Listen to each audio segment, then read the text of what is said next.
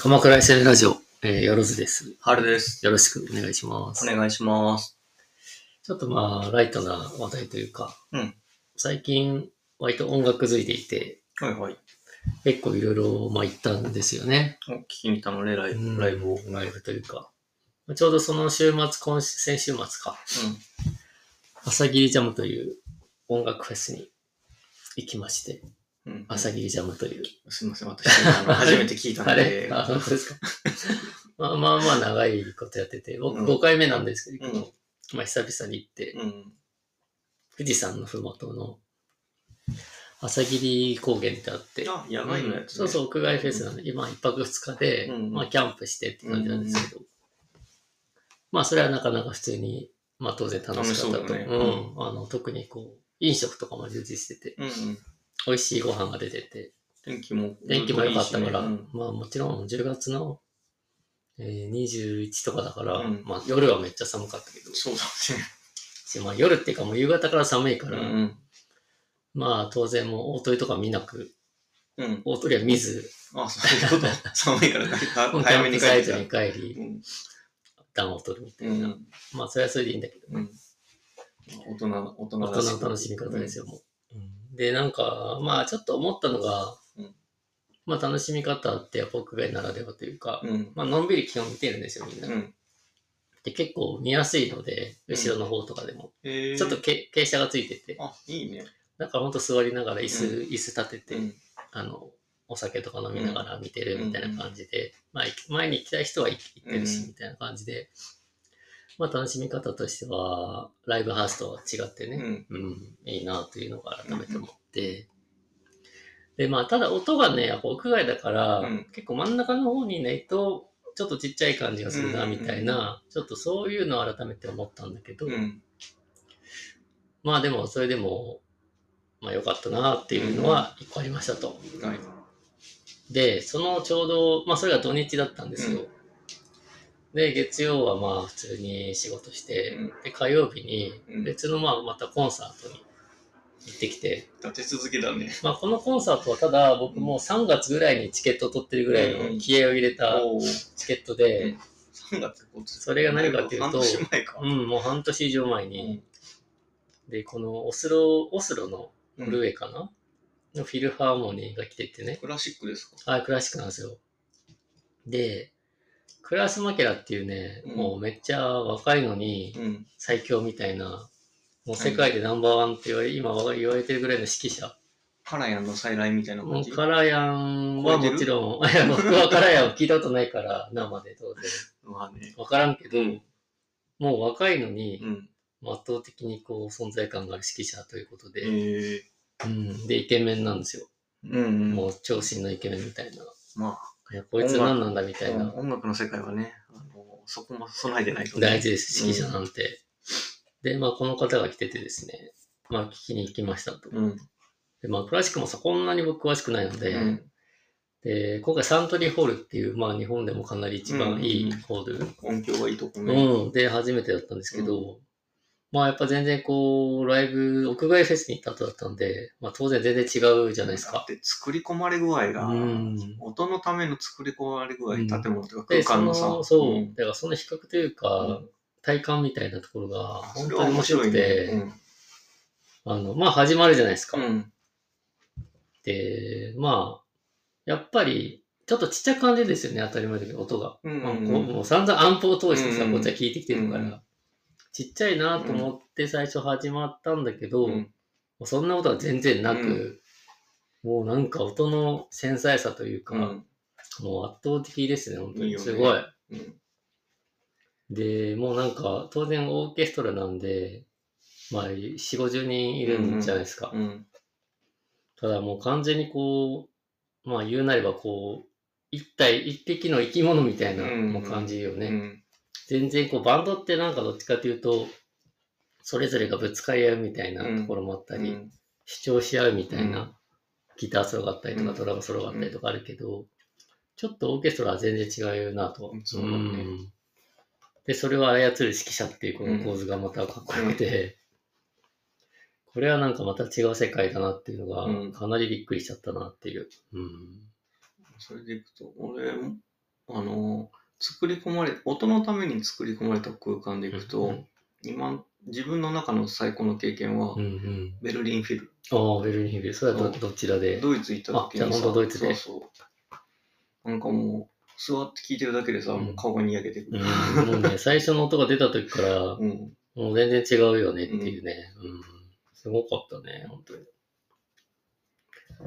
いやー、だから、まあで、指揮者のやっぱ表現がやよく伝わってくるね。そうだうね。ん、なんか全然初めて聴いた曲だけど、正直。うん。あそれでもこういう風に見せたいんだなっていうのが、すごくわかりやすく伝わってきてて、指揮者の実力みたいなのも、まあ初めてとはいえ、全然り分かっちゃうみたいな。ね、うん。同じ曲でも、クラシックは特に解釈がさ、そうだね。解釈してなんぼみたいなね。うん。そこら辺でちょっとまあ、どっちもいいんですけど、うん。こういった世界は世界で、ちょっと圧倒的なところだなと。歴史がね、うん。特にサントリーホールは、なんだっけあんちょっと古い設計なんだけど、うんうん、あれはもう日本のクラシック業界の威信をかけて作るみたいな感じのうん大きなプロジェクトだったっていうのをうんなんかの本で読んだんだよまあ、ただなんか思うのは、楽しみ方もやっぱ違うじゃないですか。な。うん。まあね、普通のロックとかだと5分ぐらいの曲なんで、うんうんまあそれごとに拍手が起きてみたいな。クラシックはもう40分微動ないしねえぞ、こっちもみたいな。で、なんかちょっとこう、同じ曲でもさ、ちょっと一瞬開く時とかに、うん。みんな姿勢を正すみたいな、うん改めてう。ん座り直すみたいな。そこら辺のなんか、掛け合いみたいのもあるよね、お客さんそうの。だね。あと、見てても、分かってる人たちがさ、うんいるコンサート行くとさ、うん面白いのはさ、譜面見ながら聴いてる人とかうさ、ーんあのはいはいはい。盛り上がるところで、あ、多分この人、このパートの楽器やってる人だな、みたいな人とかさ、なんかこう、造形が深いうんうんうん人たちの楽しみ方がさ、観客の、あの、客席の方見てもはいはいはさ、見えるからさ、そういうのも面白いなオ。ペラグラスつけてうん見てる人とかね。ううんなんでね、どっちもいいよなと思ったんだけど、ただなんかこのクラシックの、まあなんか長い曲もね、あるんで、あのそういうのは厳しいけど、短い曲もあるから、なんか全然そういうのを音楽フェスとかでやっても、絶対盛り上がるなってちょっと一方で思いましたね。そうねんえっと、クラシックだと、えっと、ストリングスのうん数が少ないやつうんうんうんで、えっと、そういう短めの曲があっうて、んそれはやっぱり宮廷なんかでも、うんお茶会のパーティー的な。そうそうそううんうんうん時にやるっていう曲が結構名曲がいっぱいあって、うんうんいやそういうのもそういうのも多分野外フェスなんかでやったらそれはそれでまた面白いと思うよね。そうよね。だから今回アンコールが1回だけあって、アンコールは短かったね。うん、短い曲やってくれてるから7分ぐらいだったから、そういうのはなんか盛り上がりもね、非常にこう、楽しい曲だったんで、そううね。ん、なんか踊ってもいいような曲、それこうんそ。あとはあれだな、えっとクラシックじゃなくてオペラになっちゃうけど、うん。オペラ柄って言って、はいはいはいオペラの名シーンばっかをあこーうダイジェストでつなつなぐぐっていうそういうのの公演もあるんだけど、あれも結構面白い編集されてるから、あそこのこうオペラの曲もさ名曲が多いからさ、うんうんうんそういうかそういうふうにつつつまみ食いするっていうのもいいかもしれないけど。なるほどね。うんまあだからやっぱちょっといろんな音楽聴くっていうのも大事だなと思ったのと、うん。まあやっぱり生で聴くっていうのがうん。全然違うなって違いう。うね。やっぱアンプ通してるのに慣れちゃうと、あれですね、耳がもう偏っちゃうね。なんか、やっぱり、なんか、ふくよこさという、なんかもううん文学的表現になっちゃうんだけどさう。ん体で感じるみたいなのがね、うんより研ぎさま、研ぎ澄まされるというか、うん。まあ、ちょっとね、お値段も高いっていうところがクラシックの良くない、良くないじゃないのネックなので。あ、でも、まあ、それは日本だからっていうのもあるんだけど、オランダ行った時に、うんえっと、フリーコンサートとあか結構あ、あはって、いはいはい。ヨーロッパはね、そうあれも行ってみたんだけど、まあ、あの、老若男女うん、ちゃんと入れてるかな、 はい、大丈夫だと思います。でいいっぱい来てるし、うあの、普通に、えっと、1歳児とか、ん。うん。あの、乳児あ、大体、大体。いるのよ。あおーでそういうもわ、けな泣んかだねないのよね。うん。不思議だなぁとか思いなが意外とだから優しい音楽なんだね、やっぱね、うん体にとっても。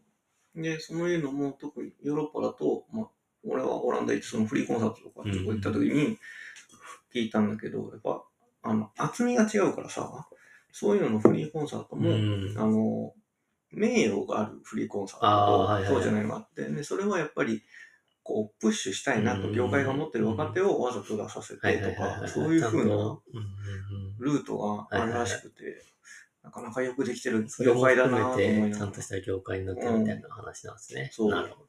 面白かったですね。そういえば最後に、うん。ちょっと面白かったのが、今音楽フェスとか行くと、うんまあ、当然親子連れとか、うんちっちゃい子供連れた。うん。多分、ここ最近の流れだけど、ちゃんと子供に、あの、防音の、ああ、イヤーマフうんイね。ヤーマフつけてて、結構多くて、うん。だいぶそういったか変化をね、感じたね。そう。うんあれやった方がいいよ。潰れちゃうから耳が。ねえ、うん。もう僕なんて、潰れてんだろうね。まあね。ま大人も。そうそれでいくと最近の、うんえっ、と、だいぶ違う話になっちゃうけど、うんうんイヤホンうんは音質チューニングっつって、はいはいはいその人たちのその音域の消え聞こえ方が人それぞれみんな違うかおーら、それに合わせてチューニングして、えっ、と、音楽をより楽しめますよっていうのが付加機能で出てきてき自て、動でできるの。えっ、と、まあ、スマホアプリで、これちょこちょこ聞こえますかみたいな。そうはいなんはいか高い音から低い音をパーッと出しながら、どれぐらい聞こえますかっていうのをチェックをしあーて、へそれでイコライザーっつって、どのなるほどね音域を強化するーおーっていう面白いのをねやってくれるんだけど、結構ね、うんあのね、やるとね、効果が、あーわかるよ違いそうだよね。うんえー、奥が深いっすそうなので、まあ、どうしたってカレーでね、まあね耳は変わってくるからねあるしそうなので若い子はね、ちゃんとイヤーマフはした方な。がういい。ん。というところで楽しみ方も大事ですね、いろいろ、ね。大事ですねはい。こんな、なかなか面白い体験でしたんで。はい。というところですね。以上です。はい、ありがとうございます。面白い話でした。